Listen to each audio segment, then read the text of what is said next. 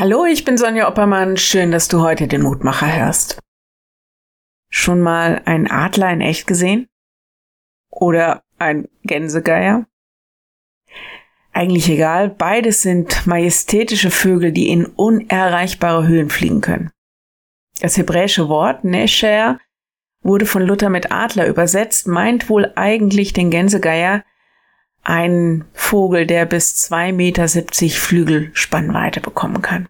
Und übrigens, wie der Adler auch, einer, der sich mit großer Sorgfalt ganz fürsorglich um seine Jungen kümmert.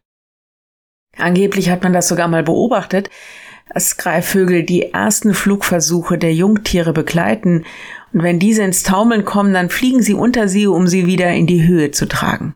Ich habe nur leider kein Beweisfoto dafür gefunden.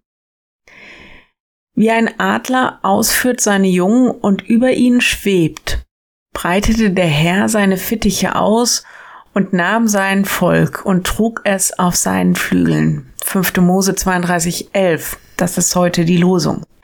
Es ist diese Fürsorge, es ist dieses in die Höhe tragen, das wir bei Gott erwarten dürfen. Die Bibelstelle hier greift noch einmal den Weg des Volkes aus Ägypten in das Land der Freiheit auf. Im Grunde ja genau das, was junge Greifvögel erleben, wenn sie flügge werden. Sie erobern die Freiheit des unendlichen Himmels.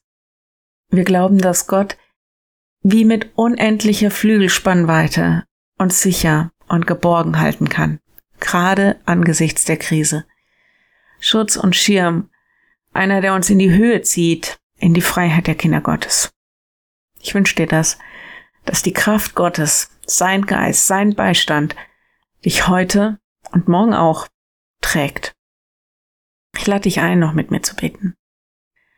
Lieber Herr, lass uns dich loben, weil du ein großer und erhabener Gott bist und weil du dich gleichzeitig liebevoll um deine Kinder kümmerst. Lass uns uns dir anvertrauen, so wie ein Vogeljunges Schutz und Geborgenheit im Gefieder des Elterntieres findet.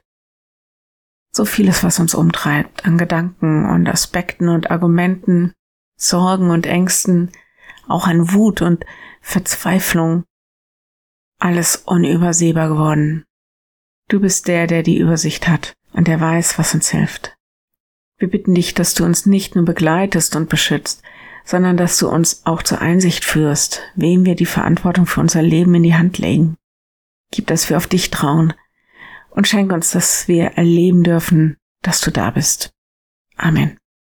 Morgen ein neuer Mutmacher. Bis dahin. Bleib behütet. Tschüss.